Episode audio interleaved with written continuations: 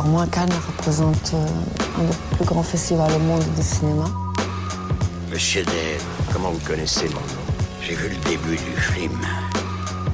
C'est un scandale Un scandale Nous déclarons ouvert le 70e Festival de Cannes. Salut à tous, c'est David Honora et c'est Séance Radio spéciale Cannes avec nos ciné épisode 7. Retrouvez-nous ici toute la quinzaine sur séanceradio.com et le réseau Binge Audio. Et euh, aujourd'hui, euh, eh ben, je suis avec Anaïs Bordage de BuzzFeed.com. Salut. Et Andy Biques d'Acrets.fr. Salut. Ça va bien? Très bien. On, on, arrive un peu vers la, la fin du festival et, euh, et, la fatigue se fait sentir quand même. Euh, moi, je l'ai commencé en retard et fatigué, donc euh, plus, ça, plus, ça, avance, euh, mieux je fais. Tu te mets au diapason ouais. de, de, la fatigue voilà. des autres. C'est assez contagieux. et donc, bah, dans cet épisode 7, on va parler d'un film en compétition qui est Good Time des frères Safdie un film de braquage sur lequel on, on, on, va très vite revenir. Mais avant ça, on va essayer de parler un petit peu de Twin Peaks. Euh, Twin Peaks, euh, saison 3 de David Lynch, euh, qui présentait au Festival de Cannes ses deux premiers épisodes. Pas en exclusivité parce qu'il a été montré. Enfin, les, les, deux premiers épisodes sont sortis il y a quelques jours et même les quatre premiers épisodes sont, ouais. ont été diffusés sur Showtime. Et euh, malgré tout, David Lynch était présent euh, pour une, présentation euh, en grande pompe et assez émouvante. Euh, on a vu du coup ces deux premiers épisodes sur grand écran. Et puis je précise au passage que vous pouvez retrouver sur nos ciné une, émission d'une heure entièrement consacrée à David Lynch et à Twin Peaks. voilà. Mais avant ça, qu'est-ce que tu en as pensé, Anaïs? Bah, Moi, j'ai trouvé ça génial. Je suis une grande, grande, grande, grande fan de Lynch et j'étais super contente de pouvoir voir euh, des épisodes de Twin Peaks sur grand écran après euh, plus de dix ans d'absence euh, de David Lynch, puisque son dernier film est sorti en 2006, je crois. Inland Empire. Ouais, et je crois qu'il s'était un peu, un peu vexé parce que le film n'avait pas été très bien accueilli. Et donc là, ça fait vraiment plaisir de le voir faire son grand retour. Et vu l'accueil très chaleureux qu'il a reçu hier pendant la projection. Il avait l'air très ému et j'espère que ça va l'inciter à faire, euh, à revenir, à faire d'autres films parce qu'il m'a manqué. On a vu euh, les larmes aux yeux euh, dans le grand théâtre Lumière. Mm. Andy, toi, euh, ces épisodes? Ouais, c'était bien de le voir ému comme ça, c'était beau. c'était même si c'est pas forcément cohérent pour Twin Peaks, c'est vrai que c'était très agréable de pouvoir le voir sur grand écran à Cannes. Et c'était pas mal aussi, du coup, de le voir hier euh, sur grand écran à Cannes et de rentrer chez soi le soir et si on a un canal, euh, qui ce qui était le cas là où euh, je dors en ce moment, euh, de pouvoir revoir les épisodes à la télé, enfin revoir quelque chose qu'on vient de voir au Festival de Cannes, une nouveauté cannoise fraîche, belle, et de le revoir tout de suite à la télé le soir. Des fois, on en a très envie, on attend pendant longtemps de pouvoir enfin revoir le film qu'on a découvert à Cannes le revoir tout de suite à la télé, c'était très étrange, très agréable. Mmh. J'aime beaucoup après donc les deux épisodes. Euh, j'ai hâte de voir la suite. Enfin, moi j'aime bien, euh, j'aime bien le film, ce qui n'est pas le cas de tout le monde. Euh, la saison 2, pas forcément autant, mais le voilà, film là est incroyable. Et euh, là, bah, c'est vraiment bon. Il est pas comme tout le monde l'a déjà dit, il est parti euh, vraiment loin. Moi, ça m'a rappelé, c'est très étrange, mais ça m'a fait personnellement, ça m'a beaucoup plu de penser à The Box de Richard Kelly, qui est un film que j'adore, pour cette nouvelle direction là qu'a pris qu'a pris Lynch pour la saison 3. Donc, euh... Il y a effectivement une, une sorte de boîte euh, carrée euh, étrange qui transporte pas, voilà, des choses. C'est mmh. pas précisément la boîte. La boîte a pas le. Il y a plus de, de, la boîte de The Box ressemble plus à des boîtes de, par exemple, de Mulholland Drive ouais. ou de Fargo des, saison des 3 par exemple. Ouais. mais mais c'est vrai qu'il y a aussi cette, il y a aussi une boîte d'ailleurs dans cette saison 3, mais c'est pour d'autres raisons. Euh, une, une, perception, enfin une, une, approche du surnaturel euh, qui m'a fait penser un peu à Kelly. Voilà, donc ça c'était euh, c'était Twin Peaks. Euh, on va on va pas s'étendre dessus euh, parce que je vous le rappelle, donc il y a une, une émission d'une heure de nos ciné sur sur ce cher monsieur David Lynch. et donc on va parler on va parler de la compétition et de Good Time, film des frères Safdie qui raconte l'histoire d'un braquage qui tourne mal avec Robert Pattinson et Ben Safdie, un des deux frères. Et, euh, et, du coup, ces deux personnages jouent justement des frères, Robert Pattinson et son, son frère euh, handicapé. Euh, et tout ça débouche sur une nuit rocambolesque qui peut rappeler After Hours de Scorsese. Andy euh, ouais, ça rappelle After Hours, ça avait été dit un petit peu avant sur les réseaux en faisant un rapprochement qui était très bien vu avec le, entre les deux affiches. Donc a priori le, le lien est conscient euh, de la part des frères Safdie, c'est vrai que les, les, deux affiches se ressemblent et c'est effectivement une nuit rocambolesque dans les deux cas. Euh, pour le protagoniste. Euh, je pense que le film, du coup, il plaît beaucoup. C'est un peu l'une des bonnes surprises ici. Euh, j'ai l'impression que ça fait un peu l'effet de Drive en 2011, quoi, le film qu'on n'attend pas forcément et qui finalement est euh, un peu plus récréatif, un peu, un peu film de genre, un peu thriller. et qui, qui est d'ailleurs dans un genre où on n'attendait pas forcément les frères Safdie, justement. Oui, enfin, ça peut ressembler à ce qu'ils ont déjà fait avant, mais c'est mm. vrai qu'il y a un côté réellement thriller et très haletant parce qu'ils sont très malins, qui est très réussi. Parce que c'est vrai que c'est. Enfin. Euh, c'est un film qui me semble, moi, quelqu'un m'a dit euh, récemment euh, que qui voyait pas, qui comprenait pas pourquoi ce film était en compétition. Moi, j'estime que n'importe quel film où on peut le concevoir pour au moins un prix à sa place en, en compétition. Et là, c'est vrai que ça pourrait être la mise en scène, ça pourrait être la préinterprétation pour Pattinson, mais même aussi le scénario. Parce que la manière dont ils arrivent à le renouveler, le relancer avec des twists toutes les 25 minutes, plutôt, plutôt malin, c'est, enfin, c'est, c'est chouette. Anaïs, qu'est-ce que tu en as pensé? Bah moi j'étais un peu, je l'ai trouvé un peu éprouvant. Euh, je pense que j'ai aimé, mais je pense qu'un deuxième visionnage me fera pas de mal parce que euh, il y a beaucoup de choses à encaisser dans le film, j'ai trouvé. Et en fait, euh, ce qui m'a manqué, c'est vraiment un moment où il s'arrête pour reprendre son souffle. Euh, c'est vrai que le personnage. c'est euh, ça qui est chouette. c'est ça qui est chouette, mais vraiment, moi, ça m'a, ça m'a manqué, quoi. tu vois, juste une scène, je pense que ça aurait pas fait de mal. Après, c'est vrai qu'il y, a des, y a des twists vraiment bien dedans. Il y en a peut-être une avec la, la, jeune fille avec qui se lie d'amitié sur le canapé. Là, c'est le, c'est le moment où le film euh, ouais. s'assied. Ouais, se pose un petit peu, ouais, littéralement. mais ouais, c'est. En fait, ouais, j'aime, j'aime beaucoup la mise en scène, la musique. effectivement, bah, ça rappelle Drive parce que ça fait beaucoup penser à Cliff Martinez, même si c'est pas lui qui, qui a fait la musique. Euh, et en fait, c'est, c'est très fatigant parce que c'est assourdissant très souvent. Euh, les gens se crient les uns sur les autres. Il y a tout le temps en fait un problème de communication entre tout le monde. Ils se crient au téléphone, en face. Euh, ils se comprennent pas. ils se trompent littéralement parfois de personne. Enfin, c'est euh, et du coup, c'est le résultat est, est, un peu chaotique. Et donc, c'est à la fois euh, sa force et aussi ce qui m'a un peu fatiguée. Mais peut-être que je suis juste fatiguée parce que ça fait dix jours que je suis ici. mais bon, j'ai trouvé ça bien, mais ouais, un peu fatigant. Après, il y, a une structure en, boucle, sans trop dévoiler la chose, entre la première et la dernière scène, qui peuvent effectivement peut-être euh, euh, ou peut-être donc au deuxième visionnage pour toi, euh, mm. apporter ce, bah, ce côté soulagement, euh, parce que c'est vrai que c'est c'est un grand cri continu pendant une heure et demie, mais il y a, y a, ce début et cette fin pour retomber. Enfin, moi, je l'ai ressenti un peu comme ça. Bah justement, en fait, c'est aussi l'autre truc qui m'a manqué, c'est qu'on commence et on finit avec donc Ben Savdi qui est, qui joue un des deux frères. Et en fait, je trouvais que c'était vraiment l'âme du film parce que c'est pour lui en fait que, que, que, tout se déclenche quoi. Pour et, en fait, bah, il manque au film euh, parce qu'on le voit qu'au début et à la fin. Et, il, est, génial en plus ce personnage. Et c'est dommage qu'il soit hors champ pendant quasiment tout le film parce que j'aurais bien aimé le voir à un moment un petit peu au milieu, quoi, pour justement avoir cette petite respiration, savoir où il en était dans sa vie. Il m'a manqué un peu. Et puis c'est, euh, on disait, on disait tout à l'heure euh, au début que que c'était un genre sur lequel on les attendait pas vraiment. En revanche, dans la forme, on est très proche de, leur cinéma. En fait, pour moi, ça, me fait penser justement. Euh, enfin, il y a presque un parallèle entre le, le film de braquage et, leur manière de faire du cinéma. C'est un peu du, c'est un peu du cinéma hold-up. T'as l'impression qu'il y a pas mal de, de plans qui sont tournés à l'arrache. Ils prennent leur caméra et mm. ils rentrent dans des, dans des lieux, dans des espaces, dans la rue, sans forcément trop demander l'autorisation ou je sais pas dans quelles conditions, mais on, sent qu'il y a quelque chose. il y a une urgence en voilà, fait. Une urgence euh, et, une manière euh, vraiment très, euh, comment dire, débrouillarde dans, le, bricolage de, de, tourner, mm. même s'il y a des, aussi des vraies scènes d'action, de thriller et des trucs qui ont forcément dû demander plus de préparation. Et juste pour les, resituer un peu les, les CFD, donc ce sont deux jeunes New-Yorkais qui font euh, presque ce qu'on peut imaginer du cliché du cinéma indépendant new-yorkais. Ils ont, ils ont commencé avec un film, tout ça va me permettre de sortir mon plus bel accent anglais. Leur premier film s'appelle The Pleasure of Being Robbed, euh, le plaisir de se faire, euh, de se faire voler, et qui suit une, une, jeune fille qui qui, qui adore euh, piquer un peu tout ce qu'elle trouve euh, et qui va l'emmener euh, dans, un, une sorte de pseudo road trip un peu loin de New York. Et, l'autre particularité de, de, leur film c'est que ils, sont ils se mettent souvent aussi de l'autre côté de la caméra l'un ou l'autre.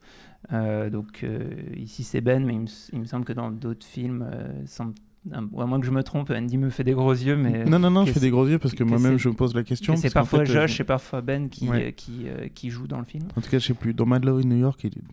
je sais plus. En tout cas, en, tout cas, il est très Josh est très cinégénique. Euh, enfin, vraiment, il a une tête à faire. faire par, exemple, dans The Pleasure of Being Robbed, c'est Josh euh, qui, euh, qui joue dedans. je, je, suis en train de vérifier en même temps. Ils ont aussi fait un film qui s'appelle Lenny and the Kids. Donc, peut-être tu veux nous parler, Andy? Euh, bah, on aurait dû se consulter avant parce qu'en fait euh, je l'ai pas vu. Mais pardon. mais euh, ouais, non non euh... mais alors tu peux parler de Mad Love in New York? Ouais plus. Vas-y. Qui est bah, effectivement il y, y, a cette urgence dont, dont, tu parles. Et là c'est vrai qu'on on, on, suit une enfin on suit deux personnages surtout qui sont des sans-abri new-yorkais euh, dans, dans, leur, dans leur périple. Donc, euh, et elle d'ailleurs qui était, euh, enfin le, le, garçon c'est Caleb Landry Jones qui joue, donc qui était dans Antiviral et qui est bon, dans, dans mm. Dernier Exorcisme, je crois. Enfin, il a une carrière d'acteur plus classique. elle, j'ai oublié son nom, elle était aussi dans American Honey d'ailleurs, là je me souviens. Elle est dans Get Out aussi. Ouais. ouais. Et qui, mais qui du coup, elle était effectivement dans cette euh, conditions euh, réelles là précédemment. Donc ça raconte euh, en quelque sorte un petit peu sa situation à New York. Et le film a peut-être d'ailleurs plus encore de percées, même presque dans le fantastique parfois que, que, que, le nouveau. Il y a notamment un plan magnifique où, où euh, Caleb Landry Jones s'énerve contre elle, lui jette son portable, il, a marre il en a marre qu'elle regarde son portable, il le jette dans le ciel et ça donne un feu d'artifice euh, par un effet de raccord très simple mais superbe. Donc euh, il y, a vraiment de jolies choses dans, dans le cinéma. Puis enfin il y a, d'autres, il y a d'autres. Ouais, il y a d'autres percées dans le fantastique, dans le surnaturel qu'on retrouve pas ici. C'est vrai que j'aurais presque espéré un petit peu pour que ce soit encore un peu plus foufou mais, euh, mais quand même, hein, c'est quand même bien frappadingue. Euh. Mm. Bah, il y a juste le décor du, du parc, euh, parc d'attractions qui, qui, nous fait un peu plonger dans un, un monde un peu, euh, un peu inquiétant. Euh. Après, globalement, tout le film, c'est vrai qu'il y, a un travail sur les couleurs qui est, incroyable. C'est euh, c'est des néons dès que possible dans n'importe quelle pièce qui est un peu sombre, ou alors effectivement rallumer tout un parc d'attractions en pleine nuit. la fumée, la, poudre rouge, la poudre qui, explose, rouge qui explose vers le début. C'est pas un grand spoiler, mais c'est la poudre comme on a vu dans d'autres films qui est, dans les billets pour essayer de repérer les, mm. les gens qui les ont volés d'une banque peu avant. Il y a le bon, Pattinson qui va se teindre les cheveux un moment sans, sans réelle raison. Mm. Et euh, là, pour partir un peu dans la surinterprétation, si ça vous dérange pas, une petite minute. non, mais du coup, c'est vrai qu'il y, y, euh, y a, pas mal de d'éléments comme ça qui sont déjà visuellement qui donnent une identité propre au film qui est assez forte sur ces sur ces couleurs flashy et ce, ce contraste avec le noir. Mais après c'est vrai qu'au niveau des de, de, de, ses cheveux qui sont teints ou de, de des masques de, de personnages d'une autre couleur qu'eux qui mettent au début pour faire leur braquage ou euh, la bouteille de Sprite où il y a de l'acide dedans. Enfin, je me suis dit, il y a vraiment quelque chose sur opposer le contenu et le contenant euh, qui, moi, sans trop en dire, m'a semblé être aussi ce qui était euh, le sujet du film, c'est-à-dire que, on en a parlé récemment, David, il y a un truc qui se passe au cinéma, dans n'importe quel film, c'est que l'identification secondaire euh, qu'on a avec le, c'est-à-dire l'identification qu'on a au personnage de cinéma euh, immuable fait que même si on a un personnage qui est moralement euh, négatif, s'il est en train de se faire poursuivre par les flics ou quoi, on va avoir tendance plutôt que de le juger, de vouloir qu'il s'en sorte scène après scène. Mm. Et là, c'est vrai avancer l'histoire. C'est ce qui fait, voilà, c'est ça. Le spectateur est forcément complice de l'histoire. Voilà, exactement. Ouais. Et donc là, c'est vrai que ce qui, ce que je trouve intéressant, parce que c'est finalement c'est le cas dans euh, on, peut, on, peut, on peut dire que par exemple La balade sauvage ou Bonnie and Clyde ou quoi repose là-dessus. Euh, et là, en plus de, raconter ça, c'est vrai que j'ai l'impression que le film, sans trop en dire, euh, crée cette contradiction en train d'essayer de, de, voir ce que le spectateur peut ressentir de manière sans pouvoir se contrôler de ce point de vue-là à cause de la mécanique propre du cinéma et, est-ce qu'il et d'essayer de l'amener à penser autrement et à se dire est-ce que c'est vraiment ce que je veux pour le destin de ces deux frères? Euh, que, que ce personnage-là qu'on suit, et effectivement on suit finalement que lui, mm. s'en sorte ou non. Quoi. Enfin, ça me semblait. Euh, et donc, euh, c'est le, personnage joué par Robert Pattinson qui, dont on entend pas, pas, mal murmurer le nom justement pour le prix d'interprétation. vraiment excellent. Hein. Euh, justement, Anaïs, est-ce que tu peux enfin dire ce que tu en penses? En plus, c'est, le truc intéressant, c'est qu'avec l'autre star de Twilight, Kristen Stewart, c'est, deux, deux, jeunes acteurs qui euh, ben, qui, ont, qui, qui, ont prolongé leur carrière dans, dans du cinéma d'auteur, on les aurait mm. pas forcément attendus au début. Mm. Euh, et qu'est-ce que tu penses de, de, Pattinson dans ce film et sa carrière en général? Bah, moi, je trouve qu'il ouais, il se révèle de plus en plus. Enfin, c'est la Pattinson naissance, je sais pas comment, comment on peut appeler ça, mais ouais, euh, il est de plus en plus pris au sérieux et je pense que c'est une bonne chose parce qu'il est vraiment excellent dans ce film. Effectivement, c'est un peu à contre-emploi. Il est assez euh, méprisable au début, il est un peu moche avec des boucles d'oreilles, une espèce de vieille mèche. Euh, et, euh, et, il est vraiment génial. Et il était déjà très très bien dans The Lost City of Z aussi, j'avais trouvé, alors que c'était un rôle secondaire, mais c'était vraiment en fait limite le plus charismatique du groupe. Ah, c'est sûr, hein, les clips, enfin j'ai rien contre Charlie Mann, mm. je sais pas comment on prononce son nom, ouais, ça, qui était dans Undeclared et tout, enfin c'est l'affection pour lui en quelque sorte, mais il se fait, un peu une coquille vide là-dedans. Complètement, ouais, complètement voler le. The Lost City of Z de James Gray qui est sorti il y a quelques mois et sur lequel vous pouvez écouter un très bon épisode. ouais, ouais, là c'est vraiment. Euh, ouais, enfin, je pense ça ne m'étonnerait pas du tout qu'il gagne le prix d'interprétation parce qu'il est vraiment. Bah ouais, il porte tout le film euh, quasiment euh, tout seul. Il se transforme un nombre incalculable de fois dans le film. Enfin, ça devient limite une running joke en fait parce que voilà, il n'arrête pas d'enlever des pantalons. Il en a un en dessous, il enlève son pull, il en a un en dessous. Enfin, il change de costume, il change de coupe de cheveux, il change vraiment, il se transforme un milliard de fois et, et il a vraiment la chance de ouais, de prouver que c'est un très bon acteur dans ce film. Très bien, bah, du coup ça on, reparlera euh, dans le dernier épisode euh, sur, euh, sur les pronostics, peut-être que son nom viendra sur la question du prix d'interprétation. Mm. il nous reste un petit peu de temps et Anaïs notamment tu voulais nous parler un peu cinéma français et, deux, deux, films qui t'ont qui t'ont secoué j'ai envie de dire. Oui, retourner. Bah, cinéma français et cinéma taré. En gros, il y a eu deux films que, en fait, que j'ai trouvé tellement nuls qu'ils en deviennent euh, assez bien. Ah, carrément. et donc, le premier, c'est Jeannette, l'enfance de Jeanne d'Arc, qui est donc une comédie musicale sur l'enfance de Jeanne d'Arc, réalisée par Bruno Dumont. Donc déjà, ça s'annonçait comme euh, un grand film. et donc voilà, donc c'est ah, T'aimes pas Bruno Dumont de base? En fait, euh, j'aime Bruno Dumont une fois sur deux. Euh, je trouve qu'il peut faire du très très bien comme Petit Quinquin et du très très mauvais comme Maloute. Donc ça dépend un peu. Et là. Et là, c'était présenté, précision, à la quinzaine des réalisateurs. Ouais. Et là, c'est vraiment un mélange en fait des deux. J'ai trouvé ça ultra ambitieux, euh, très beau, enfin toujours voilà de très belles images. Euh, la musique est très très bien et en fait c'est juste que les paroles des chansons sont juste des textes de Charles Peggy euh, sur Jeanne d'Arc et donc c'est juste Jeanne d'Arc qui qui a 8 ans et qui chante sur Dieu et sur les Bourguignons sans tempo en fait. et donc les chansons sont assez affreuses. Mais en fait, je suis arrivée à un point dans le film où j'étais morte de rire, quoi, parce que c'était tellement horrible que ça en devenait assez beau. Et euh, au moins, ça a le mérite d'être complètement taré. Et j'aime bien quand les films sont complètement tarés. Donc, euh, je dirais pas que c'est entièrement réussi, mais ça m'a bien fait marrer. Et je pense que je le reverrai euh, pour rigoler un bon coup.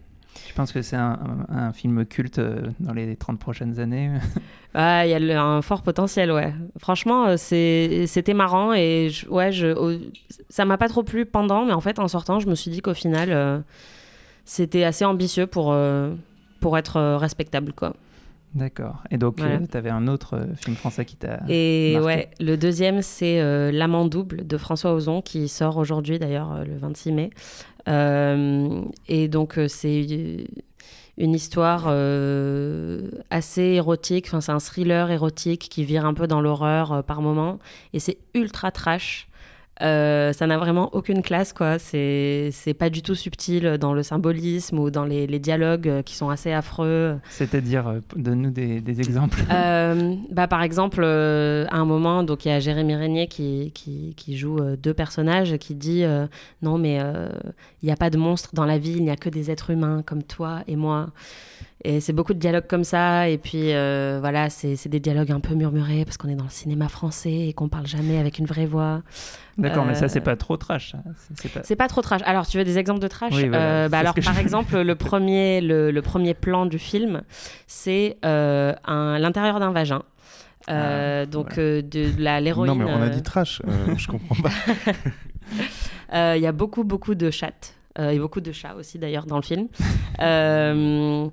Et ouais, il y, y, a un plan par exemple où pendant, pendant un orgasme, en fait, on, la caméra plonge dans la bouche euh, de euh, l'héroïne et, va jusque bah, dans, son, dans son vagin où on voit en fait euh, l'orgasme qui est en train de se produire de l'intérieur de son corps. C'est du Gaspard Noé en fait. Un peu, ouais. Mais euh, du coup, euh, du point de vue de la femme, donc c'est toujours un petit peu plus cool que Gaspard Noé qui s'intéresse beaucoup plus à la bite qu'à la chatte. Ah oui, non, il n'irait pas dans l'autre euh, côté. Non, donc, donc là, au moins, oui, ça a le mérite de montrer un orgasme féminin, ce qu'on voit pas beaucoup ni à la télé ni au cinéma. et puis voilà, il y, a y a un moment où il y a une espèce de. Genre, en fait, je peux pas trop en dire, mais bon, voilà, il y, a des, y a du sang, des choses qui, qui, sortent un peu de partout. Ah si, il y a un cuni où, en fait, la, la, fille est à ses règles et, et euh, bah, on lui fait un cuni, donc en fait il relève la tête et il a du sang partout sur la bouche. Euh. je, crois bien qu'on est au festival de Cannes. voilà. Euh, donc c'est voilà, c'est beaucoup beaucoup de scènes comme ça. Il y a énormément de scènes de sexe qui sont dans l'ensemble assez érotiques, mais parfois un peu limite sur le consentement en fait. Euh, voilà, les personnages disent non, non, je veux pas, je veux pas, et, et euh, bah, ça se passe quand même, donc c'est un peu limite. Mais voilà, c'est beaucoup, beaucoup de sexe, euh, c'est du gore. Et du coup, qu'est-ce qui fait que. Enfin, moi je suis peut-être passé à côté, hein, mais j'ai l'impression que ça n'a pas fait scandale non plus. Mais quand tu décris ces scènes-là, ça aurait pu être avec le public canois qui a parfois un peu tendance à se à chercher le scandale ou à, hmm. le public canois qui pourtant en a vu d'autres normalement on n'est plus à être ben, choqué par c'est-à-dire, ouais, il y a, peut-être les journalistes qui sont là tous les ans, mais après il y a aussi donc les invités, les projections de gala qui, qui font peut-être pas tous les films, qui en voient pas énormément, qui et qui des fois vont euh, euh, être un peu, voilà, être un peu bousculés par tel ou tel film. Mais là, c'est vrai que quand tu décris ça, c'est vrai que ça pourrait être le film qui fait un peu jaser, mais j'ai pas l'impression en fait. Bah en fait ça fait tellement euh, ça fait tellement film B que je sais pas si les gens en, en fait vont prendre vraiment la peine de de, de s'énerver dessus quoi. Euh, mais oui, enfin c'est comme euh, elle l'année dernière qui avait beaucoup fait euh, fait parler après à sa sortie. Love aussi de, de, Gaspard Noé. là, mm. bah là en fait c'est un peu comme Love au final en fait. je pense que les gens passent outre parce que c'est tellement dans, dans l'excès qu'on euh, on finit euh, déjà par être complètement insensible à ce qu'on voit à l'écran après euh, une demi-heure parce qu'il y en a beaucoup. Il n'y a pas le côté dérangeant de toute façon. C'est pas bah voilà, elle c'était très dérangeant et là en fait c'est tellement n'importe quoi et en fait le film ne se prend pas du tout au sérieux que du coup non, enfin j'ai eu l'impression moi dans la salle où j'étais que ça a amusé plus que ça ne choquait quoi. En tout cas, les gens à la fin étaient, ont applaudi euh, un peu en mode bon, c'était n'importe quoi, mais franchement, on s'est bien marré. Euh. les gens ont fait OK, euh, signe, ils sont partis. Ouais, voilà. Franchement, ouais, j'ai pas ressenti un gros, un air de scandale quoi. Et, du coup, Andy, alors on peut, on peut parler rapidement d'un autre film de la compétition qu'on a vu, qui est Une femme douce de Sergei Losnitsa, un film ukrainien de 2h30, qui raconte quoi? Film ukrainien de 230 tout à fait, euh, qui, euh, qui raconte en fait le, le, le périple euh, sur, sur une petite durée de temps, mais assez éprouvant, d'une, femme douce qui en fait cherche à, ne serait-ce qu'à voir son, son mari. Elle voulait lui envoyer un colis, il est en prison, il lui revient, elle se rend sur place pour essayer de lui apporter ce qu'il y avait dans le colis, de simple, juste un petit peu de nourriture. On lui dit non sans lui expliquer pourquoi. Et euh, dans cette ville euh, qu'ils appellent une ville de prison, avec euh, tout ce que ça peut avoir de, de, terrifiant en fait, où les, où les gens, même si Losnitsa va essayer de contredire un petit peu ça pour pas être complètement dans une misanthropie totale, il y a quand même beaucoup de gens malveillants autour d'elle. et donc elle va non seulement ne pas arriver à, elle, enfin pendant presque tout le film en tout cas, donc elle essaye, elle a du mal à voir son mari, mais en plus il y a les dangers en restant dans cette ville, c'est-à-dire si elle essaye un jour de plus, il y a les dangers de de, proxénètes ou d'autres personnes qui peuvent, euh, qui peuvent essayer de la faire plonger euh, très rapidement. Donc c'est un film euh, assez anxiogène et c'est un film formellement splendide. Enfin, la photo est magnifique et puis une grande ingéniosité dans, dans les plans séquences. Enfin, comme a toujours fait Lost en fait, moi c'est vrai que j'avais beaucoup aimé My Joy, même si ça m'avait pas passionné sur ce qu'il racontait, mais je trouvais ça formellement splendide. J'avais beaucoup aimé Dans la brume, mais après, David, tu m'avais fait remarquer que j'avais pas compris le film. Mais je ne m'en souviens pas. non, en fait, c'était c'était un peu c'était un peu complexe. J'avais été euh, subjugué encore une fois par par, par ces images et euh, j'avais dit que j'avais bien aimé et puis on en discute tu m'avais fait remarquer que j'avais apparemment pas saisi que certaines scènes étaient des flashbacks et n'étaient pas dans la continuité de la narration. Et donc, du coup, j'avais fini, ah ok, bah, j'ai rien compris, mais ça m'a quand même plutôt plu. Euh, et là, euh, bon, c'est en tout cas, c'est plus linéaire, plus simple. Et, euh, mais tout, toujours, toujours très impressionnant. Et je pense qu'il a, il a quand même même si c'est dur à dire, même si j'ai pas tout vu, même si il a quand même de, de belles chances d'avoir le prix de la mise en scène. Euh, voilà, avec une femme douce. D'accord, bon bah voilà pour euh, ce septième euh, épisode. C'était Séance Radio spécial Cannes avec Nos Ciné, une émission de Séance Radio, la web radio du cinéma, en partenariat avec Binge Audio. On se retrouve très vite pour le huitième et dernier épisode de de cette émission spéciale et ce sera justement un épisode encore plus spécial puisqu'on fera le bilan de ce 70e Festival de Cannes et on tentera euh, d'essayer de deviner, de pronostiquer euh, quel sera dimanche le, le, palmarès du jury de Pedro Almodovar. Au revoir. Au revoir. Salut.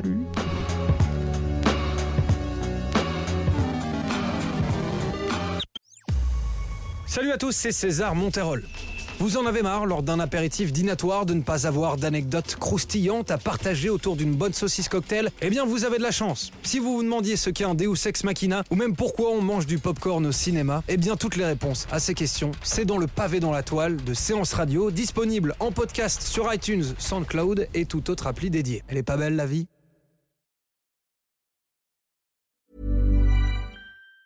Before Shopify, were you wondering where my sales at? Now you're selling with Shopify, the global commerce platform supercharging your selling. You have no problem selling online, in person, on social media, and beyond. Gary, easy on the cha-ching. oh, sorry, but my Shopify sales are through the roof. Start selling with Shopify today and discover how millions of businesses around the world use Shopify to ignite their selling. Sign up for a $1 per month trial period at shopify.com slash listen. Shopify.com slash listen.